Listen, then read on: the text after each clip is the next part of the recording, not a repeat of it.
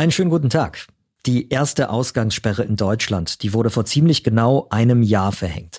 Wir sprechen mit dem Mann, der die Situation damals gemanagt hat vor Ort. Außerdem geht's in dieser Folge aus aktuellem Anlass um den Impfstoff von AstraZeneca. Klartext Corona. Infos, Hilfe, Zusammenhalt. Ein Podcast von gesundheithören.de und der Apothekenumschau. Vor einem Jahr, da fand in Mitterteich im Nordosten Bayerns angeblich eines der ersten sogenannten Superspreader-Events in Deutschland statt. Mitterteich liegt im Landkreis Tirschenreuth und dort verantwortlich war damals als Landrat Wolfgang Lippert. Von ihm wollen wir heute unter anderem wissen, wie er die Situation heute bewertet. Unter anderem hat er uns gesagt, dass man im Landkreis Tirschenreuth nach den Erfahrungen vor einem Jahr nicht so gut auf die Presse zu sprechen ist, man sich da ins falsche Licht gesetzt gefühlt hat. Mein Name ist Peter Glück und das Interview mit Wolfgang Lippert, das gibt es gleich im hinteren Teil dieser Folge. Erstmal sprechen wir aber über die Impfungen. Die Bundesregierung stoppt ja jetzt in Deutschland vorerst den Impfstoff von AstraZeneca. Was sind die Gründe dafür und was bedeutet das jetzt? Zum Beispiel für die, die ihre erste Impfung mit genau diesem AstraZeneca-Impfstoff schon bekommen haben und eigentlich gerade auf die zweite Impfung warten. Das werden wir jetzt klären. Ich bin Dr. Dennis Ballwieser. Ich bin Arzt und der Chefredakteur der Apothekenumschau. Und heute ist Dienstag, der 16. März 2021.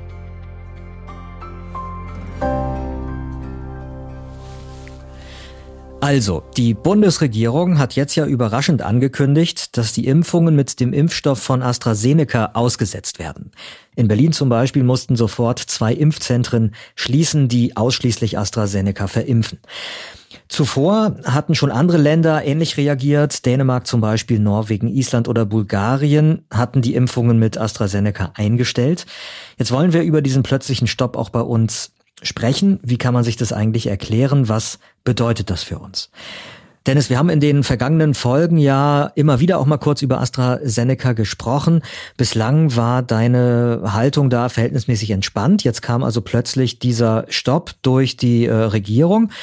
Hat dich diese Nachricht überrascht? Ja, die Nachricht hat mich tatsächlich überrascht und ich glaube auch, dass ich da nicht alleine bin damit, wenn ich die Reaktionen von auch anderen, die sich beruflich mit dem ganzen Thema im Moment sehr intensiv beschäftigen, mal so querlese in den Medien oder auch das, was gerade bei den Kolleginnen und Kollegen in Fernsehen und Hörfunk gesendet wird, ja. betrachtet, dann zieht sich das, glaube ich, durch die gesamte wissenschaftliche und wissenschaftsjournalistische Gemeinschaft, diese Überraschung. Das muss noch nicht viel heißen, weil wir sind, glaube ich, im Moment in einer Situation, wo ich mir nicht sicher bin, dass ich schon alle Informationen darüber kenne, um das abschließend beurteilen zu können. Aber überrascht auf jeden Fall und im ersten Reflex auch mit einer klaren Abwehrhaltung. Also ganz klar, dass ich gesagt habe, das kann doch jetzt nicht wahr sein, dass deswegen das Impfen gestoppt wird. Genau, also über dieses deswegen, da müssen wir uns aber kurz nochmal unterhalten. Also ähm, es geht um spezielle Nebenwirkungen, die aufgetreten sind. Gerinnungsstörungen sind das Thrombosen. Mm, aber es geht da um sehr spezielle Fälle. Es geht bei diesem Zusammenhang zwischen dem AstraZeneca-Impfstoff und den Thrombosen, die vielleicht gehäuft auftreten, um eine ganz, ganz seltene Form, sogenannte Sinusvenenthrombosen. Dieser Sinus ist im Gehirn und das ist ein Teil der Venen, also von Blutgefäßen, die zum Herzen hinführen, äh, der dafür sorgt, dass Blut aus dem Gehirn wieder ablaufen kann, also in Richtung Herz. Und mhm. da kommt es jetzt zu Thrombosen in diesem Sinus, deswegen Sinusvenenthrombosen. Und das hat, vielleicht wird das schon dadurch deutlich, dass es im Gehirn stattfindet, natürlich potenziell noch ganz andere Auswirkungen auch wenn andere Thrombosen auch schwere Folgen haben können, so wenn das Gehirn betroffen ist, dann ist es immer besonders akut und besonders gefährlich. Das kann auch zu schwersten Behinderungen führen und auch das kann natürlich zum Tod führen. Weshalb die Behörde, die das Ganze jetzt beaufsichtigt, gerade auch besonders alarmiert ist, das Paul-Ehrlich-Institut ist das, ist, weil das so extrem selten ist. Also Sinusvenenthrombosen mhm. treten vermutlich so ungefähr einmal pro 100.000 Einwohner und Jahr auf. Im Moment tobt jetzt auch gerade eine ganz akute Diskussion, ob das nicht in Wahrheit doch häufiger ist, aber das ist so die Zahl, von der man normalerweise ausgeht. Und jetzt versucht das Paul-Ehrlich-Institut gerade diese sieben Fälle bei ungefähr 1,6 Millionen bisher mit AstraZeneca geimpften in Deutschland einzuordnen, ob das jetzt eine zufällige Häufung immer noch ist oder ob es hier tatsächlich Hinweise darauf gibt, dass das häufiger ist, als normalerweise zu erwarten wäre. Das ist das eine. Also einfach, ob das von der Wahrscheinlichkeit stimmt. Und das andere ist natürlich auch, sich zu überlegen, kann das denn ursächlich vom Zusammenhang her sein? Also kann es etwas geben in dem Impfstoff, was eine solche Sinusvenenthrombose auch mechanistisch wahrscheinlicher macht? Und da sind jetzt aber immer noch, ich, du merkst schon, ich spreche hier von ganz vielen Fragezeichen. Ja. Und das ist genau das Problem. Wir wissen es noch nicht. Die Behörden in anderen Ländern haben bisher keine solche Häufung gesehen. Wir können einmal ganz konkret England ansprechen an der Stelle, also Großbritannien, wo schon deutlich mehr AstraZeneca-Impfstoff verimpft worden ist. Also über 10 Millionen Menschen sind dort schon geimpft worden. Und wo es keine solche gehäufte Beobachtung gegeben hat und wo auch weiterhin geimpft wird. Das ist so mal der erste Komplex, weswegen es jetzt auch diese Unterschiede gibt. Wenn das Paul-Ehrlich-Institut dann irgendwann zu dem Schluss gekommen ist, aufgrund der Zahlenanalyse und der inhaltlichen Analyse, ob jetzt das eine echte Häufung ist und ob der Impfstoff ursächlich dafür verantwortlich gemacht werden muss, dann muss man immer noch sich die Frage stellen, gesellschaftlich, ob wir das Risiko tragen, weil wir sagen, der Nutzen der Impfung übersteigt trotzdem immer noch den potenziellen Schaden durch solche Sinusvenenthrombosen. Genau, ich finde, das ist irgendwie auch, das ist irgendwie der Dreh- und Angelpunkt dieser Diskussion, oder? Genau. Die, die Weltgesundheitsorganisation WHO, die sieht ja den Zusammenhang zwischen den Gerinnungsstörungen und AstraZeneca eben noch nicht als erwiesen an. Und auch die Bundesregierung hat von äh, vorsorglich gesprochen. Und das finde ich ist eben jetzt hier genau die Frage, ne? Also ob man hier vielleicht jetzt doch zu vorsichtig äh, möglicherweise agiert, könnte man ja äh, finden, weil, weil man das Impfen an sich als so wichtig erachtet und die Fälle eben doch äh, so wenige sind bislang. Oder sagt man, nee, das ist schon eine angemessene Reaktion, weil sobald so ein Verdacht aufkommt, ist man natürlich verpflichtet, dem nachzugehen und muss dann auch erstmal ähm, für alle das Risiko ausschalten, dass ihnen da was passiert beim Impfen. Meine persönliche Meinung im Moment ist genauso wie auch die der WHO, die ich im Moment kenne. Und das hat natürlich auch etwas mit den Informationen, die mir im Moment zugänglich sind, als Journalist zu tun. Ich finde es schwierig, dass in der aktuellen Situation das Impfen unterbrochen worden ist, hm. weil ich glaube, anhand der Zahlen überwiegt im Moment der Nutzen einer Impfung für die vielen Menschen, die jetzt geimpft werden könnten, dieses Thromboserisiko selbst wenn es tatsächlich gehäuft auftreten sollte und selbst wenn es mechanistisch zu erklären ist, dass der Impfstoff das tatsächlich auslöst. Genau, weil irgendwo äh, ist ja die Frage auch, welches Risiko ist größer? Äh, an der Thrombose zu erkranken und äh, daran möglicherweise zu versterben oder einen tödlichen äh, Verlauf einer Coronavirus-Erkrankung äh, zu haben. Richtig. Und jetzt sind wir ja bei den Impfungen in Deutschland nach wie vor bei den relativ älteren Menschen, die ein deutlich erhöhtes Risiko für einen schweren Verlauf und auch für das Sterben an einer Covid-19-Erkrankung haben. Und wenn ich mir jetzt die verfügbaren Zahlen aktuell anschaue, dann überwiegt glaube ich, nach wie vor der Schutz für diese schützenswerten Bevölkerungsgruppen, das Risiko auch auf die Gesamtbevölkerung gerechnet, hier eine solche schwerwiegende Nebenwirkung zu erleiden. Okay, lass uns vielleicht mal ähm, kurz schauen, was das konkret eigentlich jetzt für die Menschen bedeutet, ähm, dieser Regierungsbeschluss, dieser Impfstopp. Also zum einen gibt es ja Menschen, die AstraZeneca schon bekommen haben. Da kann ich mir vorstellen, dass der ein oder andere sich da jetzt Sorgen macht. Ne? Ja klar, also die sind jetzt natürlich erstmal gestern vor den Kopf gestoßen worden und es gab ja auch gestern aus einer Reihe von Impfzentren die Nachrichten, dass man alle Termine abgesagt hat, dass man die Menschen bittet, nicht hinzukommen, dass man auch davon dass man den, den Menschen auch sagt, sie sollen bitte nicht nachfragen wegen neuen Terminen, dass es eben keine Möglichkeit gibt, auf einen anderen Impfstoff auszuweichen. Das, was die Menschen wissen müssen, die jetzt den AstraZeneca-Impfstoff schon bekommen haben innerhalb der letzten Wochen, bei wem mehr als 16 Tage nach dem Paul-Ehrlich-Institut vergangen sind seit der letzten Impfung und wer da keine Beschwerden entwickelt hat, der kann beruhigt sein, der muss auch aus Sicht des Paul-Ehrlich-Instituts keine Nebenwirkungen mehr befürchten. wer jetzt innerhalb der letzten 16 Tage mit dem Impfstoff von AstraZeneca geimpft worden ist und wer sich auch mehr als vier Tage nach der Impfung noch unwohl fühlt. Wer zum Beispiel starke oder auch nicht mehr verschwindende Kopfschmerzen entwickelt oder wer so kleine, ganz punktförmige Blutungen an der Haut bei sich feststellt. Der sollte Kontakt zu einem Arzt oder einer Ärztin aufnehmen. Der kann sich auch an die 116 117 wenden und danach fragen, der muss untersucht werden, weil das könnten solche Vorzeichen sein für eine Nebenwirkung, die möglicherweise bis in einer Sinusvenenthrombose endet. Das heißt nicht, dass jeder, der Kopfschmerzen hat oder jeder, der solche punktförmigen Blutungen hat, auch vom Schlimmsten ausgehen muss, aber das mhm. sollte man auf jeden Fall beobachten und da sollte eine Ärztin oder ein Arzt die Patientin oder den Patienten nochmal untersuchen. Der Impfstoff von AstraZeneca ist ja auch einer, bei dem man zwei Impfdosen benötigt. Das wirft ja jetzt auch die Frage für all die Menschen auf, die die erste Impfung bereits erhalten haben und jetzt eigentlich dran wären, ähm, in Kürze mit der zweiten Impfung. Was, äh, was sollen die denn jetzt eigentlich machen? Die sind so auf halber, die bleiben jetzt so auf halber Strecke liegen, oder? Da haben wir jetzt genau die Situation, dass ein Großteil der Menschen wirklich in der Luft hängt und das ist auch nicht für Deutschland als Ganzes einheitlich zu beantworten.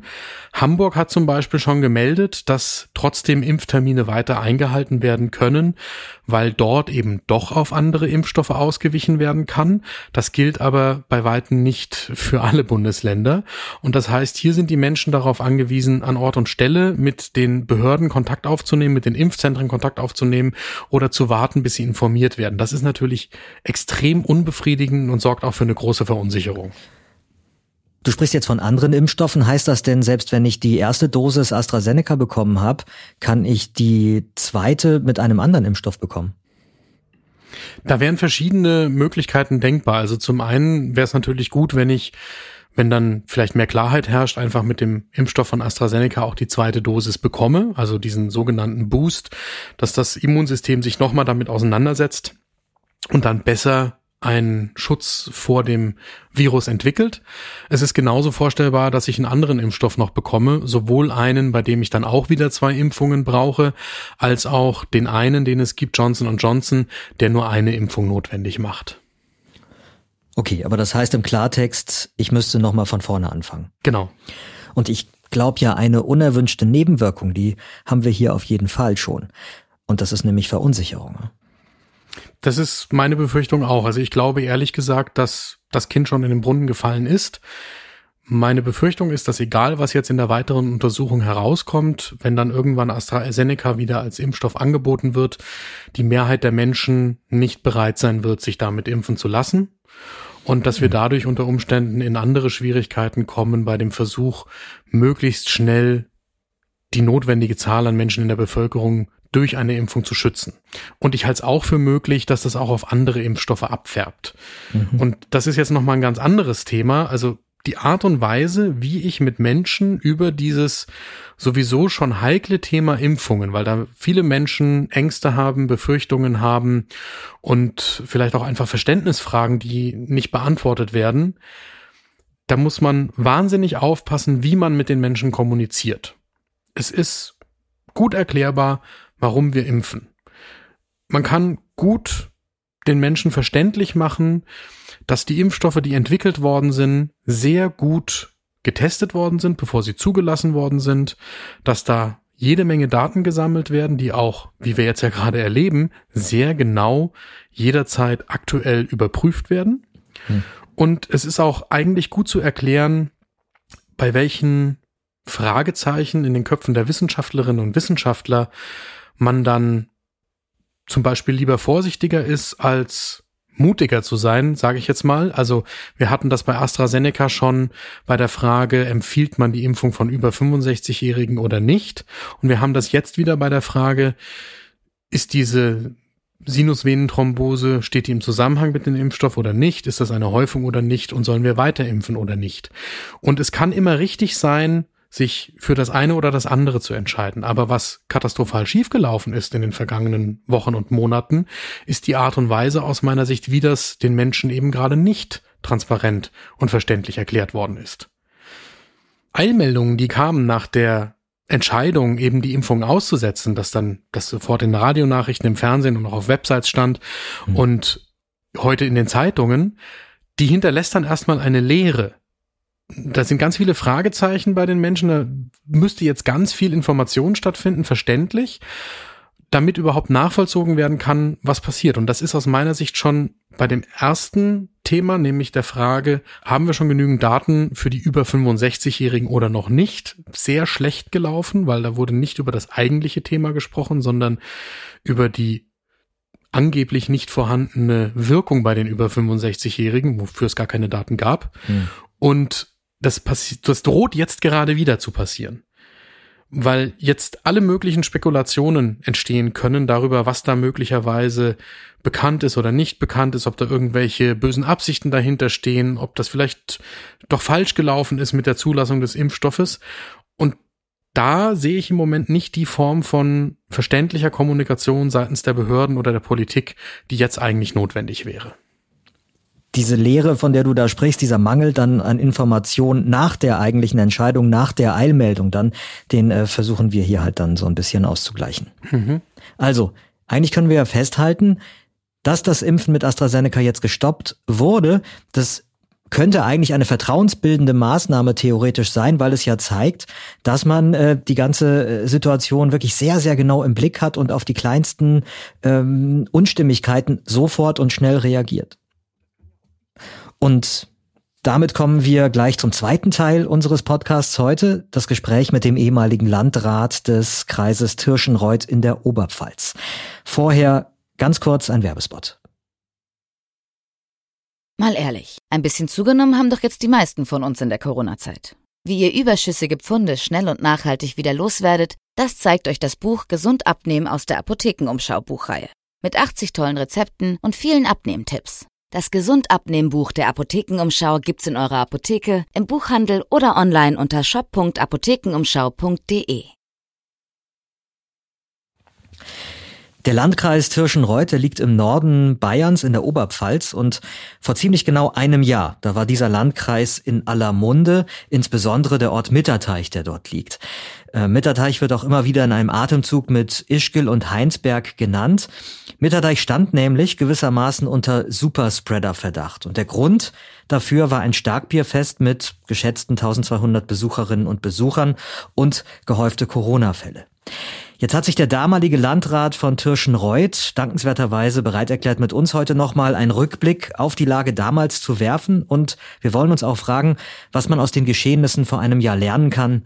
Hallo, Herr Lipper, danke, dass Sie heute mit uns sprechen. Ja, kein Problem. Grüß Sie auch. Also, ich will noch mal kurz aufzeigen, wie die Situation damals war, was damals konkret passiert war. Ein erster Corona-Fall in Ihrem Landkreis, der wird gemeldet, und zwar am 10.3 ähm, drei Tage nach diesem besagten Starkbierfest. Und innerhalb einer Woche machen die Gesundheitsbehörden dann insgesamt 42 Corona-Fälle aus. Und dann acht Tage nach dem ersten Corona-Fall, da verhängen sie am 18.03. die bundesweit erste Ausgangssperre für die Stadt Mitterteich. Jetzt erinnern Sie sich vermutlich äh, noch ziemlich gut an diese Situation damals. Vielleicht erzählen Sie uns mal, was Sie, wann Sie von dem ersten Corona-Fall gehört haben und äh, wie das für Sie war, was Sie da, was Ihre ersten Gedanken waren. Der erste Fall, Sie haben es richtig gesagt, war am 10. März. Es tagte ja schon vorher, vor dem 10. März und aber auch danach jeden Tag um 9 Uhr der Krisenstab und äh, es war erkennbar, dass also auch sich im Landkreis Tirschenreuth die einzelnen äh, Corona-Fälle häufen. Natürlich äh, hauptsächlich äh, in der Stadt Mitterteich. Und es gibt so Tage im Leben, es sind Schlüsseltage, die man nicht vergisst und da zähle ich durchaus den 18. März dazu. Ich kann mich noch gut erinnern, wir trafen uns wieder um 9 Uhr der Krisenstab vielleicht äh, besteht, dass man auch weiß, äh, wer da alles drin ist, Vertreter des Gesundheitsamtes, dann Kliniken AG, Rettungsdienst, Feuerwehr, Technisches Hilfswerk, Polizei, Bundeswehr und natürlich auch äh, Vertreter des Landratsamtes. Dann traf man sich und dann wurden die neuen Zahlen äh, diskutiert. Und die neuen Zahlen, die waren eigentlich verheerend. Nämlich es gab insgesamt 47 Fälle inzwischen im Landkreis und davon allein 25 die Stadt Mitterdeich. Was mich auch sehr beeindruckt hat damals war die Schilderung vom Rettungsdienst, der äh, einfach diese schwerwiegenden Fälle, die aufgetreten sind, in der Nacht geschildert hat. Und dann kam das erste Mal auf, ja, sollte man denn eine Ausgangssperre für Mitterteich verhängen? Äh, man war sich in der Situation schon bewusst, was das bedeuten würde. Einerseits, man nimmt den Menschen hier ganz gezielt eine gewisse Freiheit. Und äh, diese Möglichkeit der Ausgangssperre wurde ja geschaffen durch den Ausrufers des äh, Katastrophenfalls für Bayern. Das erfolgte ja zwei Tage vorher, deswegen hatten wir das Recht, äh, dass wir auch so eine Ausgangssperre verhängen. Mhm. Und ich weiß noch genau, es war 10.15 Uhr, weil es musste das auch festgehalten werden, genau wann die Ausgangssperre verhängt wurde. Ähm, dann fragte ich jedes einzelne Mitglied des Krisenstabers, was er davon halte, welche Bedenken er hat. Und äh, es gab dann eigentlich nur positive Rückmeldungen und dann war es um 10.15 Uhr soweit. Ähm, ja, wie waren denn dann die ersten Reaktionen darauf? Was haben Sie davon mitbekommen? Also wie, wie haben die Menschen im Mitterteich das denn denn aufgefasst? Es war ja so, dass am Abend desselbigen Tages der Innenminister und auch ich im Mitterteich waren bei der Rettungswache. Und da muss man sich eine Situation vorstellen, nebelig, kalt, die Feuerwehr fährt rum und wirft die einzelnen äh, Zettel ein, was, wie sich die Bürger jetzt zu verhalten haben, Durchsagen, Lautsprecher durchsagen durch die Feuerwehr, Blaulicht, gespenstisch. Mhm. So eine Situation vergieße ich also nie. Und die erste Reaktion der Bürger eigentlich war sehr, sehr positiv. Sie mhm. hielten sich an diese Anweisungen. Es gab hier ganz, ganz wenig Probleme. Ähm, wir bekamen sehr viel positive Rückmeldungen, auch per Mails, wenig negative. Gut, die waren auch dabei. Und vor allen Dingen auch die Polizei sagte, dass alles sehr diszipliniert ablaufe. Weil die Menschen dort ja in, in Mitterteich auch mitbekommen haben, dass immer mehr äh, Leute erkrankt sind. Ne? Natürlich, es, es, schwang ja, es schwang ja die Angst mit. Jeder ja. hatte ja Angst, äh, dass er sich anstecken könnte. Und vor allen Dingen, es wurde immer mehr klar, dass auch hier ja vermehrt Todesfälle zu verzeichnen waren. Und äh, diese, diese Ängste äh, führten dann dazu, dass man sich sehr diszipliniert verhielt und äh, die Anweisungen dementsprechend auch vorgeleistete. Gab es denn vor diesem 18. März vor einem Jahr schon andere, niedrigschwelligere Vorsichtsmaßnahmen, die Sie ergriffen haben? Nun ist es so, dass ja das Gesundheitsamt hiermit beteiligt war. Es gab ja allgemeine äh, bayernweit äh, geforderte Auflagen. Also das Gesundheitsamt, und Sie haben ja zuvor dieser Starkbefest angesprochen, das ja, ja. immer gern äh, von, von, von, von jedem einzelnen äh, Reporter äh, immer wieder ins Spiel gebracht wird. Ähm, mit Sicherheit hat dieses, ähm, dieses Fest dazu beigetragen, dass wahrscheinlich die Ausbreitung weiter verfolgte. Aber vom rechtlichen her war das absolut in Ordnung. Äh, es gab ja nicht die Auflagen, dass man dieses, äh, dieses Starkbefest verhindert hätte sollen. Äh, es ist ja so, dass äh, die RKI im Nachhinein festgestellt hat, dass viele andere Parameter hier mit zum Tragen gekommen sind. Das war die Rückkehr von Ischgl gegeben oder von, von Südtirol ähm, diese Vir oder das Virus schwelgte eigentlich schon viel, viel länger in unsere Gegend, doch keiner merkte es so richtig. Und dann, äh, wenn man natürlich mehrere Menschen aufeinandertreffen, dann kann es schon sein, dass hier äh, natürlich ja eine Infektion äh, mehr oder minder oder die Infektion mehr oder minder nach, nach außen getragen wurden. Genau, Sie äh, haben es ja gerade schon angekratzt, die Berichterstattung in den Medien damals, die sehen Sie ziemlich kritisch. Eben, die hatte häufig diesen Tenor, äh, die da im Landkreis Tischenreuth, das sind die mit dem Starkbierfest, äh, da ist alles passiert. Das, äh, was dann in der Aufarbeitung rauskam, das Bild war etwas differenzierter.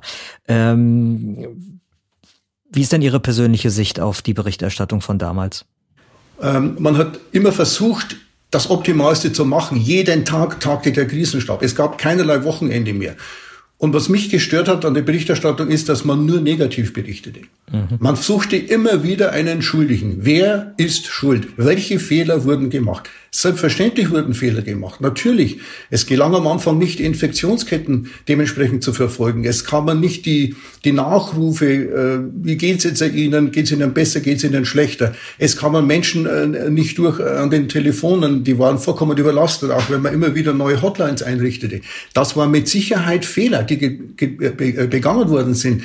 Aber in keinster Weise wurden aber auch hervorgehoben, welche positiven Sachen wir in dem Rahmen der Möglichkeiten, die wir damals hatten, geleistet haben. Und das ist, das ist die Sache, die mich eigentlich geärgert hat. Mhm. Also ich finde ja, dass den Eindruck, also damals, ja, wenn wir uns auch jetzt mal zurückversetzen, auch in die Situation der Beobachter, den Eindruck, dass es da möglicherweise ein super Spreading-Event gegeben hat, den konnte man ja damals durchaus bekommen. Ähm, aber die Frage bleibt halt, inwieweit es in dieser Situation dann sinnvoll ist, da sowas wie eine Schuldfrage aufzumachen. Ne? Ganz genau so ist es. Und vor allen Dingen, äh, man hat sehr ungeduldig äh, oder man wollte einfach nicht die Erhebungen des RKIs abwarten, sondern man hat hier Vorverurteilungen getroffen, äh, die meiner Meinung nach einfach nicht in Ordnung waren. Jetzt ist, ist das Ganze ein Jahr her. Ähm, gibt es bei Ihnen im Landkreis Spuren, die das Ganze so hinterlassen hat? Wie ist da Ihr Eindruck? Also sind die Leute da nachhaltig verletzt von der Art und Weise, wie sie da dargestellt und behandelt wurden? Also zunächst ist es so, dass äh, unmittelbar äh, nachdem äh, eben diese Ausgangssperre verhängt worden ist, man wirklich gebrandmarkt war. Vor allen Dingen der Landkreis Tirschenreuth, Sie haben es gesagt, man ist in einem Atemzug mit Ischgl und Heinsberg genannt worden. Ich kann Ihnen ein Beispiel sagen, Arbeiter, die nach Oberbayern fuhren, um irgendetwas zu montieren, wurden wieder nach Hause geschickt, als sie das Kennzeichen Tirschenreuth sahen. Also die durften überhaupt nicht dort ihre Arbeit verrichten. Und Jetzt im Laufe des Jahres war es natürlich auch so, dass der Landkreis allmählich äh, diesen, ähm, sagen wir mal, zweifelhaften Rufes äh, der höchsten Zahlen abgab. Es gab inzwischen ja viele, viele andere Landkreise, die genauso befallen waren oder noch mehr. Dadurch relativierte sich äh, die ganze Sache wieder und der Landkreis Tirschenreuth war wieder aus dem Schusskreis heraus. Wohlgemerkt natürlich jetzt noch einmal vor ein paar Wochen, als äh, diese Mutationen vor allen Dingen sehr, sehr, sehr, sehr stark wieder aufflackerte und wir wieder mal für eine gewisse Zeit die meisten äh, Fälle hatten in ganz Deutschland. Das war natürlich ein, ein zweites Mal ein Schlag ins Gesicht. Aber summa summarum glaube ich, dass ja die anderen Landkreise auch betroffen sind. Und ich hoffe, äh, dass wir in der Zukunft nicht darunter länger zu leiden haben. Und ich hoffe auch und ich glaube auch, dass der Tourismus wieder zurückkehren wird, um diesen schönen Landkreis zu entdecken. Genau, Sie sagen ja ähm, eben dieses äh, in einem Atemzug genannt zu werden, zum Beispiel mit Ischgl in Tirol. Das stört Sie ja, glaube ich, auch deswegen, weil nach allem, was man heute weiß, es in Ischgl ja durchaus so etwas gab wie den Versuch, die Situation erstmal herunterzuspielen. Und Sie sagen, Sie haben ja damals explizit anders reagiert, oder? Ja, ich denke, ähm, wie am Anfang ja geschildert, nachdem wir erkannt haben, dass sich ein Ort, in diesem Fall Mitterteich, äh, als einen speziellen Ort herauskristallisiert mit den höchsten Zahlen, müssen wir handeln. Und äh, im Nachhinein, jetzt auch nach fast einem Jahr, bin ich der Meinung, dass das absolut die richtige Vorgehensweise war. Denn äh, inzwischen, nach einem Jahr, gibt es zwei Möglichkeiten, den, das Virus einzudämmen. Das eine ist Impfen und das andere ist einfach, die Kontakte zu reduzieren. Und genau das haben wir gemacht. Und wenn es gelungen ist, nur dadurch ein einziges Menschenleben zu retten, dann war es die richtige Lösung. Wenn Sie sich an die äh, Bevölkerung allgemein richten könnten und mit Ihren Erfahrungen von vor einem Jahr, mit diesem besonderen Ausnahmezustand, in dem Sie ja damals äh, waren, ähm, was, was wäre denn so ein Appell an die Bevölkerung, den Sie gerne richten würden? Ich denke, äh, es ist, sollte weiterhin Geduld gefragt sein. Es sollte sich jeder mal selber überlegen, ähm, wie gut es ist einem trotzdem, trotz aller Möglichkeiten, die man hat, es geht. Man sollte die, die einzelnen Vorteile, die man nach wie vor hat, doch vor Auge halten und nicht nur die Nachteile. Und ich denke, wenn es gelingt, noch ja, ein paar Wochen hoffe ich und auch nicht mehr durchzuhalten. Und wenn dann die Impfungen mir noch mehr oder verstärkt greifen, vielleicht haben wir dann den Berg überwunden. Nur das Virus, und das ist das Problem, ist unberechenbar. Herr Lippert, ganz vielen Dank für das Gespräch. Ja, ich danke Ihnen auch ganz herzlich für dieses Gespräch.